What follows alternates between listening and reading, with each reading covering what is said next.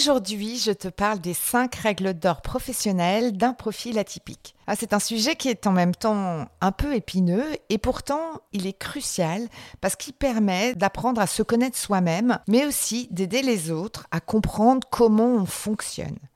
Alors pourquoi ce sujet est épineux? Ben, Simplement parce que par définition, un atypique n'aime ni les règles ni les cases et encore moins se limiter à une liste de critères. Pourtant, tu vas découvrir qu'il est possible de trouver ces règles d'or. Et pour cela, j'ai appelé à la rescousse un de mes héros préférés, Sherlock Holmes.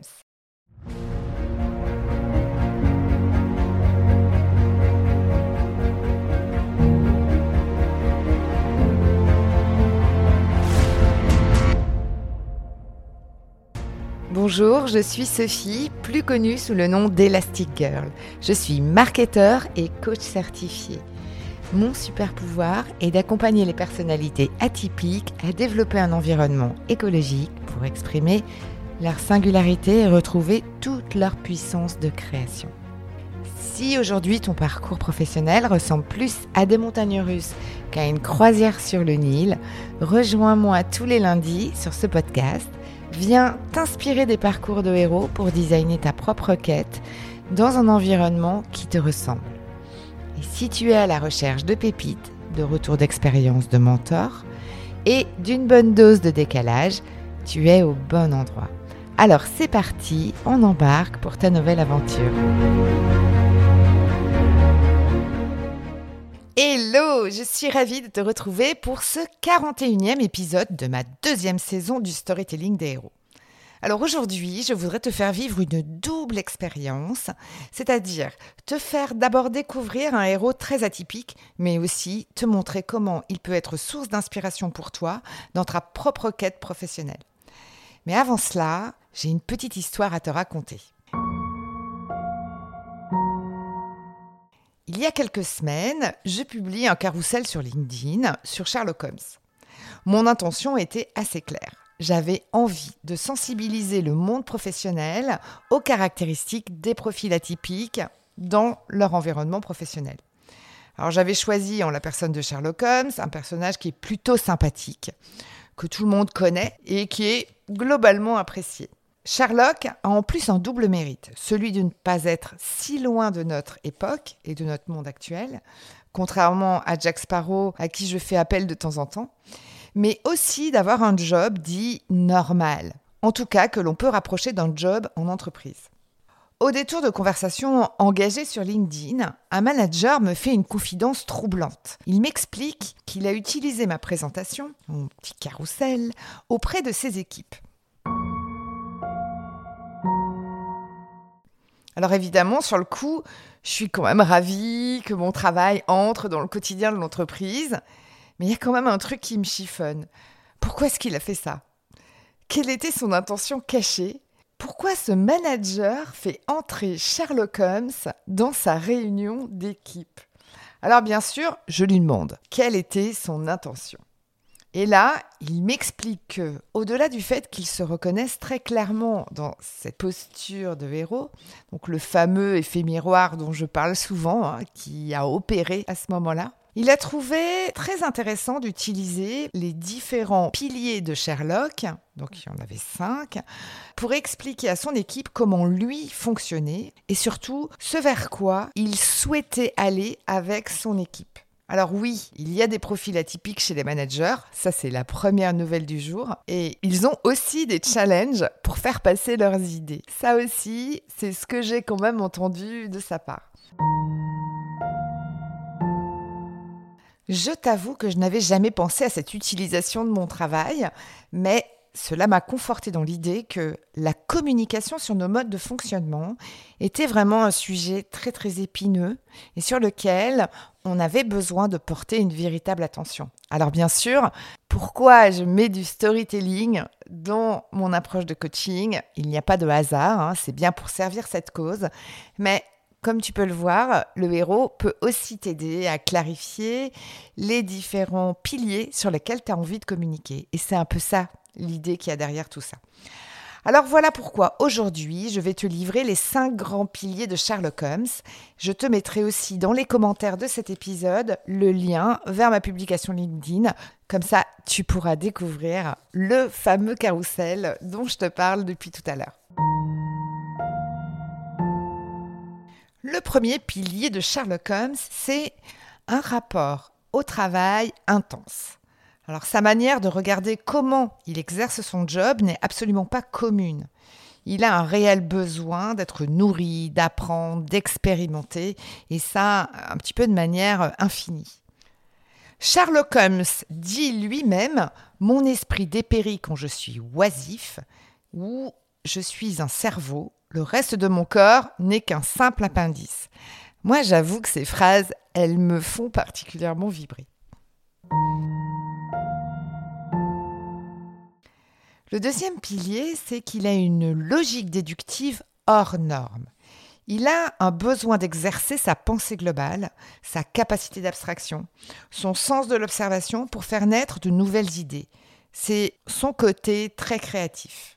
Il le dit lui-même, le monde est plein de choses évidentes que personne par hasard n'observe jamais.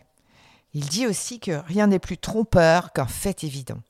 Des petites phrases qui font mal à la tête pour certains. Le troisième pilier est qu'il se roule dans la complexité. Non, non, il n'aime pas la complexité, il se roule dedans. Là, je reconnais bien certains atypiques. Alors il accepte et il nourrit la complexité au point parfois de ne pas toujours être suivi. Mais il assume en créant un environnement propice à ce besoin de complexité. Et typiquement, Sherlock Holmes, en tant qu'indépendant, arrive à nourrir ce besoin de, de complexité. Il dit lui-même que mon esprit est comme un moteur de course se décomposant quand il n'est pas connecté au travail pour lequel il est construit. Il dit aussi mon esprit se rebelle en stagnation. Donnez-moi des problèmes, donnez-moi du travail, donnez-moi le cryptogramme le plus abstrait ou l'analyse la plus complexe. Ça vous parle? Le quatrième pilier, c'est qu'il adore les idées clivantes, mais il n'est pas toujours bien compris. Il est provocateur avec son intelligence, mais il assume ce côté du je sais que je ne sais pas, je n'ai pas de vérité, mais en même temps, c'est la vérité. C'est quand même un doux philosophe. Il dit d'ailleurs que le principal test de la vraie grandeur de l'homme réside dans la perception de sa propre petitesse. Il dit aussi qu'il n'y a aucune combinaison d'événements que l'intelligence d'un homme ne peut expliquer. Le cinquième pilier, et le dernier, c'est qu'il peut être perçu comme asocial, mais il apprécie tout de même avec pudeur la compagnie. Alors c'est vrai qu'il est un peu sauvage, mais il aime profondément les interactions. Mais pas n'importe lesquelles. Il sait les choisir. Il dit d'ailleurs Je dois avouer que cela me change totalement l'existence d'avoir quelqu'un sur qui compter en toutes circonstances. Et là, on pense bien à son docteur Watson. Au final, ce que l'on pourrait dire de lui, mais peut-être aussi un peu de toi, c'est que il a une passion pour son job, qui est quand même pas loin de l'obsession. Il a une forte capacité d'abstraction, une logique déductive troublante il se roule dans la complexité qui ne le rend pas toujours facile à suivre avec un petit côté sauvage. Ce qu'il faut que tu saches, c'est que des spécialistes en psychologie ont regardé le profil de Sherlock Holmes et l'ont identifié comme un HPI avec un syndrome d'Asperger. Je dis ça, je dis rien. Et pour revenir sur le fameux manager dont je t'ai parlé tout à l'heure et qui a suscité euh, cette envie de faire cet épisode, je voudrais te dire que il m'a profondément touchée dans son alignement professionnel pour deux raisons. D'abord, parce que ce manager assumait clairement ce qu'il était et comment il voulait travailler au quotidien avec ses équipes, mais aussi parce qu'il a cherché des solutions créatives pour faire passer son message auprès de ses équipes. Pour clôturer tout ça, j'ai envie de te dire que les héros et les mentors ont cette incroyable capacité à t'aider à reconnaître et à prendre conscience des points qui sont importants pour toi. mais ils peuvent aussi t'aider à te questionner et t'aider aussi à modéliser leur propre manière de faire pour que toi, tu puisses trouver tes propres solutions. Par exemple, si tu te reconnais dans certains comportements dont je t'ai parlé tout à l'heure sur Sherlock Holmes et que tu te retrouves aujourd'hui dans une situation de blocage, pose-toi la question suivante. Comment ferait-il s'il était à ta place? Et là, il y a des chances que tu trouves de nouvelles perspectives.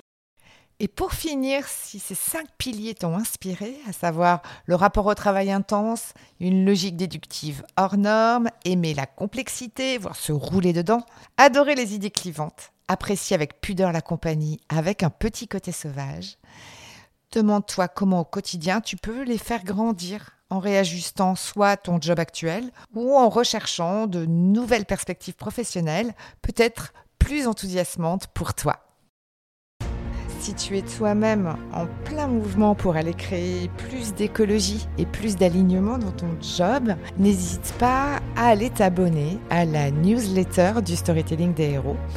La newsletter s'appelle le X et euh, tu peux la retrouver sur le site web emul.fr, h-e-m-u-l.fr, slash news, N-E-W-S.